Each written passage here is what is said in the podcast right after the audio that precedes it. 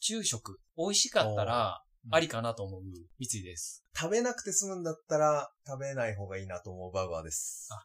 よろしくお願いします。お願いします。でも、エビもうん、見た目によったら昆虫みたいなもんじゃないですか。まあね、皮がパリパリして、うん。でもさ、身のところが全然違 くないエビはさ、プリプリな、しっかりした身あるけどだっ、て昆虫多分、ドロドロ じゃないのまあだから、パリパリ食べるっていうことだと思うんですよ。あはいはい佃煮みたいな。はい。だって、それ言ったら、シャコだってでっかいダンゴムシみたいなもんじゃないですか、パッと見。シャコも身ありますよね。あ、そう。うん。身があるかどうかっていうのはちょっと重要かなと思う。カニもそうよ。よ。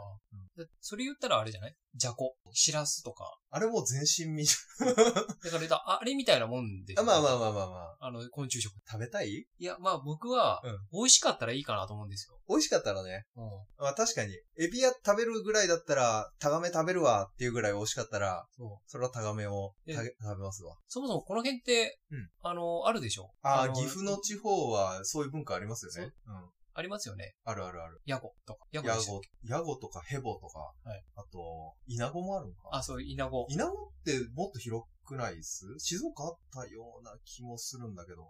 そうですよ。うん。だから、意外と食べれるは食べれるはず。文化的に食べてる場所はありますよね。そうですうん。蜂の子ご飯とか、なんか、それを佃煮とかか。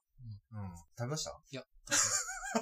いや、あの、蜂の子はチャレンジしたいよ気持ち悪い。あ蜂の子はちょっと、なんだったらいいんですかあの、今の、食べてない感覚で言って、これだったらいけるかな。パリパリしそうなやつはいいかなと。あ、柔らかいやつはダメってこと蜂の子みたいな。なんか、なんか中からぐにゃってぐにゃってできそうで、なんか気持ち嫌じゃね僕、そもそも内臓系あんまり得意じゃない。そもそもが魚も。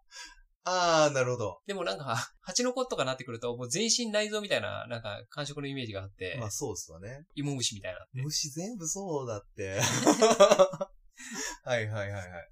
パリパリか。エビの天ぷらって、うん。あ、牛ぽまで食べるんですよ。僕も食べるね。頭とかも食べてもいい。あの、ちゃんと上がってれば。だって、あれも似たようなもんでしょあそこに関して言えば似たようなもんだけど、似たようなもんかな。うん、ちゃんと上がってればね。、そううんはい。だから同じ意味で、うんちゃんと上がって美味しいんだったら、別に僕は、昆虫食って、なんか、今いろいろ言われてますけど、はいはい。まあ別にありなんじゃないかなと思うんですいよ。や美味しいー、けどどうなんだろうね。仮に、じゃあ、もうご飯、米作れないっすわって言って、うん蜂の子だけの ものがご飯の代わりとして出てきたら、それアウトっすよね。いやまあ、 アウトというか、多分蜂の子の方が コスト高い、ね。完全にコスト高いですよね。高いね。米の方が多分簡単に作れる。うん。間違いない。だからうそう、まあ、もしもの話ですけど、うんそうなる未来は多分ない。ん。うんじゃあ今のところは大丈夫ですね。うん そはいはい。う。で、うん今回は、そういう食の話うんの本を持ってきました。今回紹介する本こちらです。食の未来で何が起きているのか。フードテックのすごい世界。うん。未来の話ですね。そうです。で今後、食はこうなっていくんじゃないかとうんいうことが書かれた本で、うん作者の石川真一さんうんという方が、この人が宮城大学食産業学群教授うんになります。うんで、何の研究をしてるかというとです。そこで、分子調理っていうんです。わかります分子調理って。うん。分子ガストロノミーとかって呼ばれる、なんか、あ高尚な調理方法じゃないで すか。なんか、あれで見ましたよ。食撃の層まであ見ましたよ。ー、 本当全然覚えてないわ。で、分子調理学うん。で、どういうものかっていうと、うん食材の性質解明、うん調理中に起こる変化の解明、うんで、美味しい料理の要因の解明などを分子レベルで行う科学はいはにい。なります。うんはだから、なんで美味しいと思うのかとかいうのをいはい。研究されてる先生。根本的なところですね。そう。うん。うんこの本、うんもう本当にいろんな今後食ってこうなっていくとか、うん。今食、まあ、こういうものが進んでますよとかいうのを紹介する本で、うんで、例えばこの本に載ってる話う、ん少ししますね。うんで、第一章が、これ培養肉の話になるんですよ。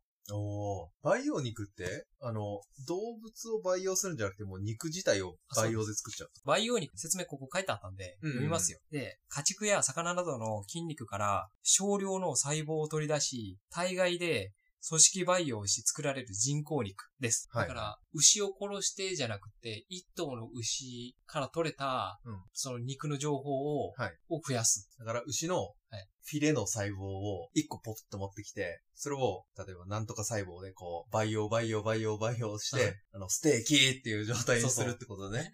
例えばですね、うんどういう培養方法があるかおうっていうのなんか が、漫画のイメージだと、液体の中にポカポカって置いて、 だんだん、だんだん増えていくような感じでね。あーうんセルみたいな。近い、近いかはらいはいはい。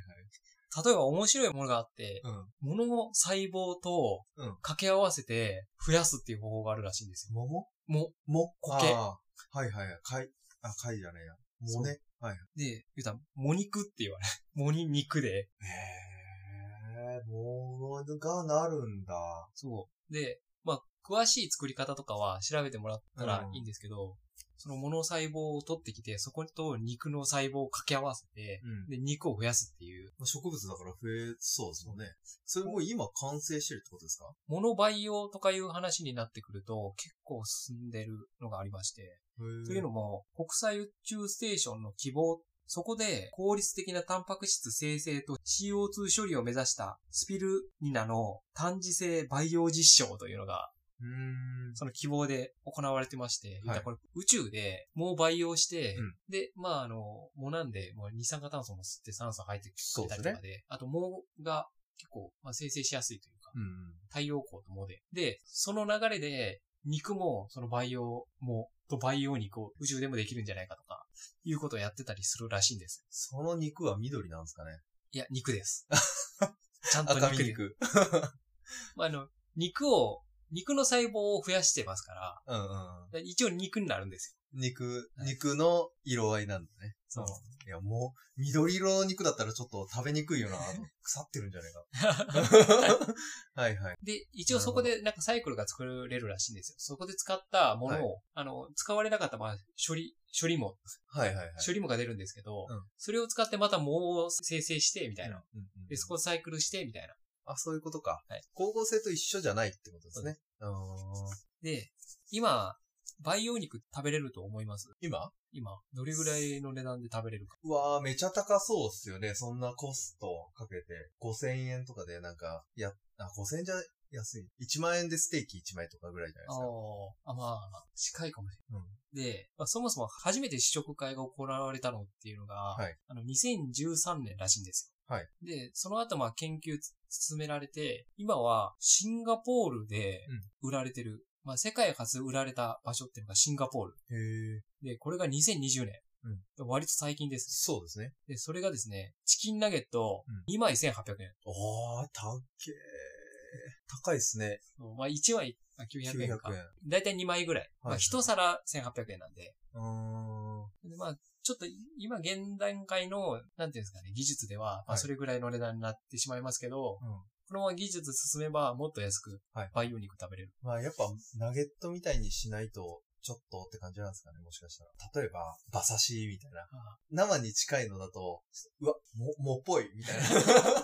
分かっちゃうのかな。まあちょっとその辺は今後の課題なんじゃないですか、ですね。はい食感まではね。はい、で、なんでそもそもこんなことしないといけないかうんっていう話なんですけど、うん。やっぱりですね、牛を食ううん、鳥を食うってなると、うん環境負荷があまりにも大きすぎると。はい。そうですね。で、やっぱりよく言われる二酸化炭素一番出してるのは本当かどうかっていう話ありますけど、で結構その上位になるのがやっぱり牛のゲップとかうん。うん。言われてたり、いますね。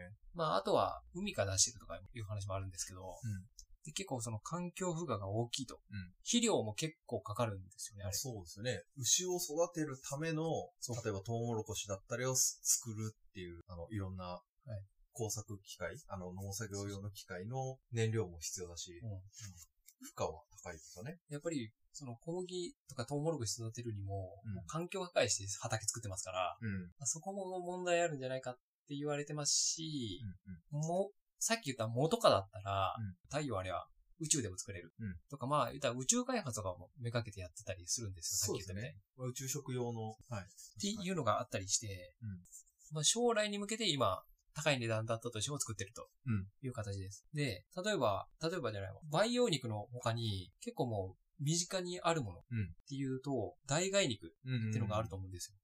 肉っぽい何かみたいな。うんで、代替肉って、実はあの、日本が初めて作ったって言われてまして、うーん。そうなんですね。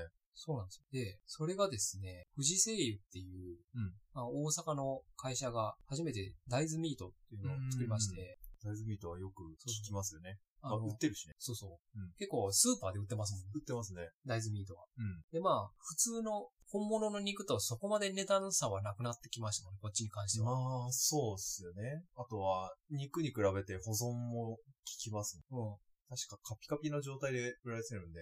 だから、もしかすると、培養肉もそういうことになってくるかもしれないです。将来。ああ、なるほど。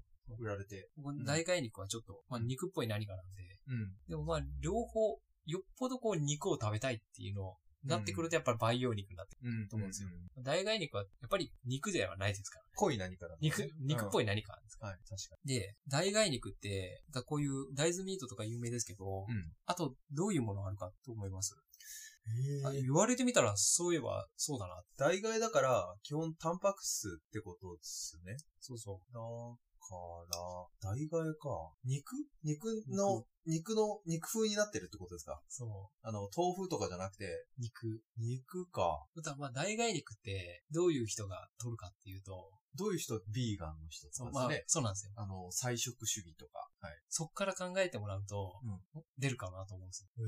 へえ。こういうふうにこう、代替肉になるんだ。それもう肉食べたいっていう時に食べるんですかえっと、っていうか、ビーガンそこもダメなんだというのを改めて思った、あって、それが、うんスクランブルエッグ。へえ。代替肉で作ったスクランブルエッグなんですよ。それ卵も肉扱いってことになるんですかだはい卵もダメなんで、卵っぽい何かを作ったはっいはていはいいはう。まあ、あとは、あの、海産物系も結構代替肉があったりする。マグロとか、へえ。エビとか。なんかに置き換える。そうそう。で、あの、まあ、マグロっぽい何かみたいな、うんうんうん。とかを、あの、言ったら植物由来の代替肉。はい。まあ、植物をこう、いろいろこねくり回して、ママグロっぽい。い何かにしたとか。基本肉に置き換えるとしたらもう植物しかな い。。そうそうね。うだからビーガンの人たち植物は大丈夫だ。ん。うん。みたいなのがあります。やっぱでも、あれなんですね。あの、ビーガンの方で、肉、例えば、マグロダメとか、はい卵ダメって言われて、もう、それに近いものを食べたいんですね。そうそう。やっぱりそ、のそっちの欲求はある。ですよですねね。あの、食を貧しくしたいわけじゃなくて、うんなんか別のものに置き換えて食べたいっていう感じなんですね。うん。結構、さっき言ってた昆虫食っていうのも、うん結構進んでるんですけど、この本でも言われてる話があって、うん。で例えば、まあ、昆虫食にするメリットみたいなのがあるんですよ。昆虫食何の置き換えよって感じじゃないですあの、だこれもう完全にタンパク質を取るための、タンパク源。タンパク源として。うん言ったら肉でタンパク源取るのと、うん昆虫でタンパク源取るのだったら、うん昆虫の方が、うんまあさっき言った肥料うんも4分の1ぐらいになるんはいはいですよ。で、まあ、温室効果ガスとかも、牛みたいにメタンとか出さないですし、ほぼまあそうですね。で、そういうのもいいですし、どこでもまあ作りやすい、まあ増やしやすいっていうのがあって、今後のこの人口爆発うん。とかの時に、もうみんな肉食い始めたらうん、肉がなくなる。でも、タンパク源は確保しないといけないってのもあるんですよ。もう一個メリットがあって、これが、あの、人間へのウイルス感染がないんですよ。うん、なるほど。鳥インフルエンザとかって聞くじゃないですか。はいでも、昆虫から人間って今のところ、これ聞かないですわ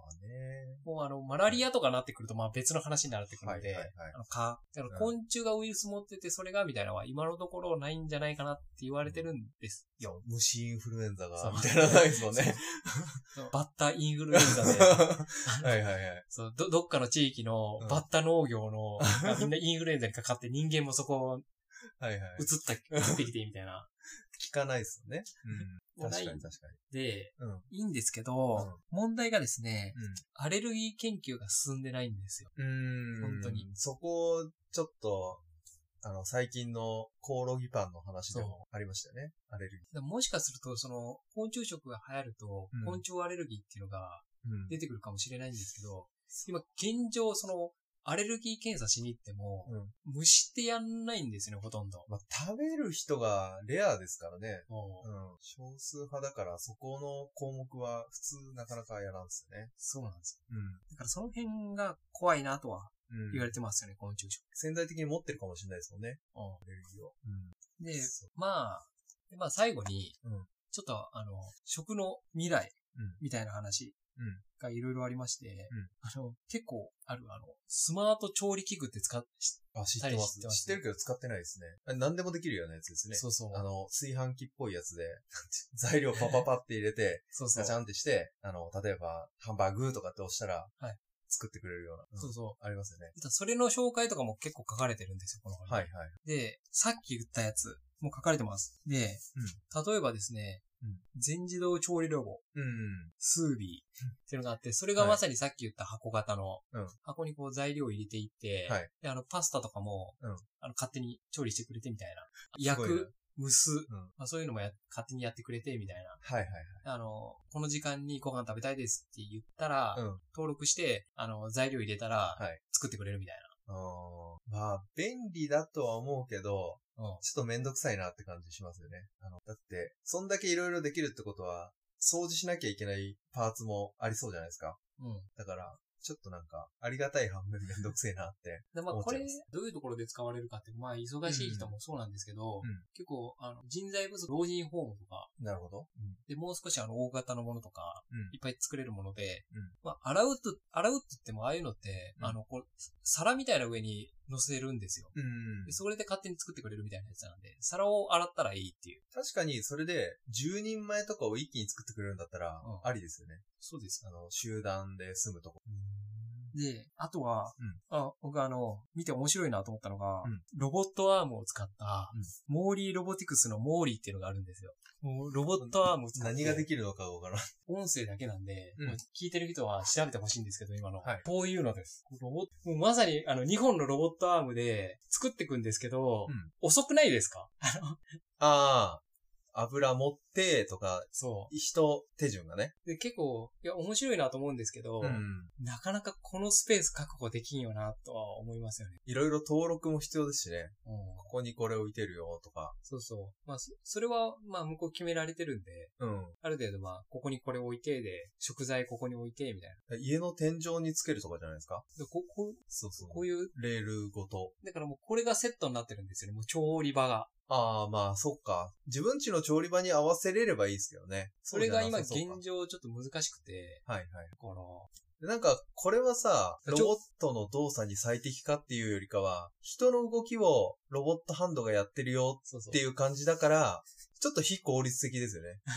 うん、もうちょっとなんかロボットハンドじゃなくていいから、うんロボットに最適化された動きにすれば、 もっと早いんじゃねえかなと思いますけどね。でやっぱりあの、こういう調理器具とか、うん。あのまあ、いろんなものを何百種類っていうレパートリーを出そうと思ったら、うん。うん。まあ、こういう形じゃないと無理なんだと思うんですよ。そうですね。汎用性は基本、そうね。レパートリー多いらしくて、うんまあ最終的に今現状30ぐらいうん。うんうなんですけど、もう今後どんどん増やして5000個まで増やしたいレシピが。なるほど。だからまあある程度材料をここって言って置いといたら、あの勝手にこういうロボットが作ってくれるっていううーん。サイズなんですけど、これがなんとですね、お値段。 3000万円。はいはいはい。あの、ロボットアーム付きのものうんが3000万円です。はいはい。でも、ローターム付きじゃないと意味ないそう。よね。 それが売りじゃないのっていう。そうなんですよ。だから、はまあ、結構この、み見てるだけだったら面白いんですけど、うん。実際にこれ家に作ろうと思ったら相当広い家じゃないと無理ですし、無理ですね。ただ、どっかに置いてほしいです。なんか見に行きたいなっていう。あーあー例えばレストランでこれ置かれて、いや、遅いね。調理時間多1時間ですとかって言われたら、 ちょっと待ってらんないですよね。分。おうあそういえばせっかく大阪で万博やるんだったら、こういうの置いてくれたああ、ら確かに。うん。それはいいですよね。見に行けますよね。確かに確かに。せっかくあの、こういう、あの、技術の博覧会みたいな場所なんで。はいはいはい。という感じです。あーなんか、今肉ひっくり返してみましたけど、はい例えば肉のサイズによってもひっくり返され方って違うじゃないですか。はいあの、物理的 に。だから、その辺めんどくさそうだなと思って見て ました。うだからまあそこが今研究してるところなんですよねだから最終5000レパートリーにしようと思ったら、今臨機応変に対応させないといけないんでん。、そうですよね。そこが今後の課題で、うんやっ。ぱ今後どんどん伸びていくはい分野で、やっぱ SF 感があって面白いじゃないですか。うん。なので、まあ、そういう食べ物がどうなるか、はい今後どういう食べ物が出てくるかだけじゃなくて、うんどういう調理器具みたいなのが出てくるかみたいなのをうん。まとめた本になりますので、うん今後の食、はいに未来の食っていうのはどういうものか知りたい人は、はいぜひこの本を読んでみてそうですね。もらえればと思います。面白いですね。途中に出てきた、タンパク質、タンパク質で多分戦争起きるような気がするん ですそよ。う タンパク質確かに不足してくるはずなんですよね。うんで、その時に救世主になるのは多分大豆じゃないかなと。そうなんですけど、僕、昆虫食べるぐらいだったら、毎日豆腐食った方がいいと思うんで、 ぜひ、あの、大豆農家の皆さん頑張っていただきたいなと。たただやっぱり大豆でもできないところあるじゃないですか。まあ、なかなかできない。あのああ、せは生産できない。はい畑を作れない場所。はい。それはあるとは思います。うんただ、昆虫食はもう、ある程度環境さえ整ったら、もう大量に作れますから ね。もう大量に、大量に作ってほしくないです ね。大量に作れますか昆虫、昆虫に食べさせるためのなんか植物の餌を作るぐらいだったらもう、大豆がもし作れるなら、大豆を作って、大豆タンパク質。ら。だって、最悪昆虫、昆虫食べるじゃないですか。まあまあまあまあまあ。それいいのかな意味あるのかなうん。はい。そう昆虫ループ作れますか昆虫で。もう、そのうち人類が昆虫に置き換わりますよ。 はいら。大変だわ。はい。 大変ですね。ううん。だから僕は豆腐を食べたいです。なるほど。では、これを聞いてる皆さんは、多分昆虫を食べたくな ったんです。なりましたね本。当 やばいね。うんみんな昆虫食になってくる。今回の話を聞いて本が読みたくなってきましたね。今すぐ書店や図書館に向かいましょう。そしてあなたも本読もうぜ。本読もうぜラジオではお便りを募集しています。概要欄にリンクのあるメールアドレスにメール、またはツイッターのリンクから DM 送信してください。番組を気に入っていただけたら、フォローと評価をよろしくお願いします。はい、ありがとうございましたあり。がとうございました。